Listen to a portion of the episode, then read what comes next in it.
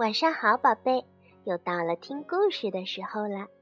今天小薇老师要给你讲一个青蛙弗洛格的故事，故事的名字叫《弗洛格是个英雄》。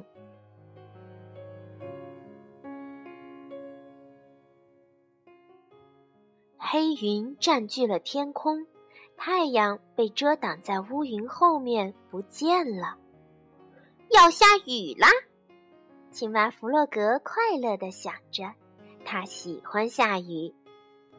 刚开始的几滴雨落在他光滑的皮肤上，他觉得很舒服。雨越下越大，越下越急，弗洛格高兴地在雨中又唱又跳：“下雨啦，下雨啦，短裤湿透啦！”可是。天色越来越暗，雨也越下越大。即使是对一只青蛙来说，这雨也太大了。弗洛格湿淋淋地跑回了家，他泡上了一壶好茶。窗外的雨滴答滴答地打在玻璃上，但是屋子里还是很舒服的。雨就这样一直下着，下着，一直下了整整三天，它还在下呢。这时候，弗洛格有点烦躁了，他不知道小鸭、小猪和野兔都怎么样了。下雨以来，就一直都没见过他们。弗洛格等到了第五天，河水开始上涨了。没多久，水就漫进了弗洛格的屋子。起初，弗洛格还觉得挺好玩儿，可是不一会儿，他就开始担心了。他赶紧跑到了小鸭家，小鸭的家里也淹水了。这些水是哪儿来的呢？小鸭无助地问。河水冲过了河堤，快去小猪家看看。弗洛格用力地叫道：“他们一路趟着水来到了小猪家，刚到就看到小猪正靠在阁楼的窗户边哭着呢。我所有的东西都湿了。”他说的没错。弗洛格和小鸭走进了小猪的房子。哦，屋子里到处都飘着桌子和椅子，乱成一团了。这里怎么还能待人呢？弗洛格提议说：“我们还是去看看野兔吧。”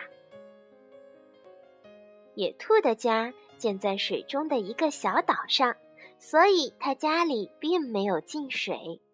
他远远的看到朋友们来了，站在门口向大家打招呼：“快进来，我家是干的。”野兔的家里可真暖和呀！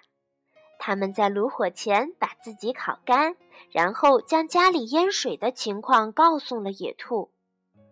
野兔听了以后说：“你们都留在这儿吧，我这儿有房间和食物够你们用的。”于是大家都坐下来吃野兔炖好的菜，他们可真是饿坏了，一会儿就吃光了一大桌子。雨还是不停地拍打在窗户上，他们在野兔家度过了一个美妙的夜晚。一连好几天过去了，大家快乐地生活在一起。可是外面的雨仍然下个不停，直到有一天，他们发现野兔家只剩下最后一条面包了。野兔郑重地宣布。我们没有食物了，如果不求救，我们都会饿死的。小鸭说：“我可不想死，怎么办呢？”弗洛格说：“对，绝不。”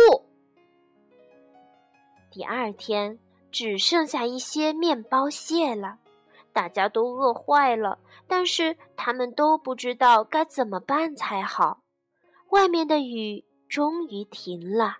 可是积水还是很深。有办法了！弗洛格忽然大叫了一声：“我可以游到山的那边，找人来救我们。”野兔不放心地说：“现在的水流很急，路这么远，太危险啦。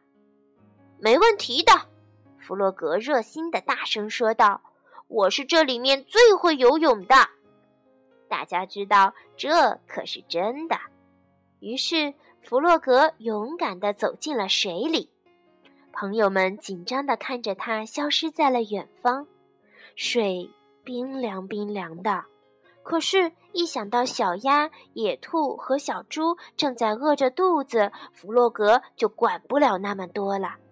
他游得远远的，越游越远，水流也变得越来越急。他觉得太累了，几乎停止了前进。忽然，一阵急流把他给卷走了。弗洛格开始下沉。我是一只再也游不动的青蛙了，弗洛格心想。我马上就要沉下去了，我快要死了，我再也见不到我的朋友们了。就在这时。一个熟悉的声音传来：“喂，这是谁呀？”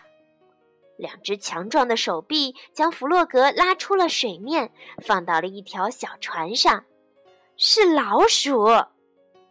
弗洛格将下雨、淹水、缺少食物以及他是如何被派出来求救的事，全都告诉了好朋友老鼠。“嘿，别担心。”老鼠说。我船上装满了为旅行而准备的粮食。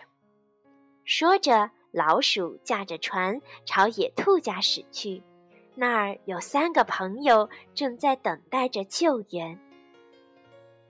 小猪、小鸭和野兔看到弗洛格坐船回来，兴奋地欢呼起来。和他在一起的是谁呢？啊，原来是他们的好朋友老鼠。他们几乎不敢相信自己的眼睛。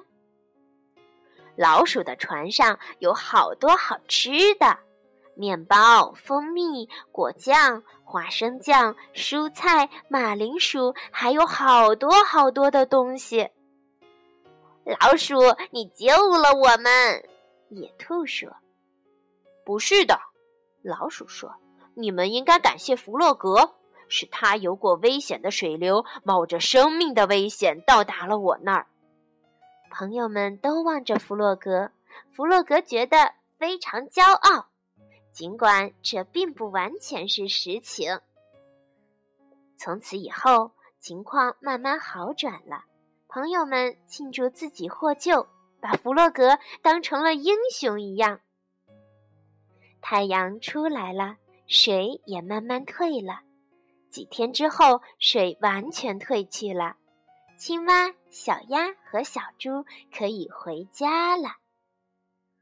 回到家里一看，他们的家里脏兮兮的，到处都沾满了泥巴。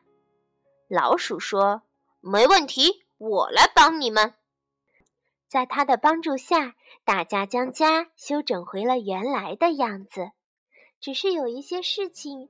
变得和原来不同了，那就是没有人会忘记这次的大雨，还有英雄弗洛格。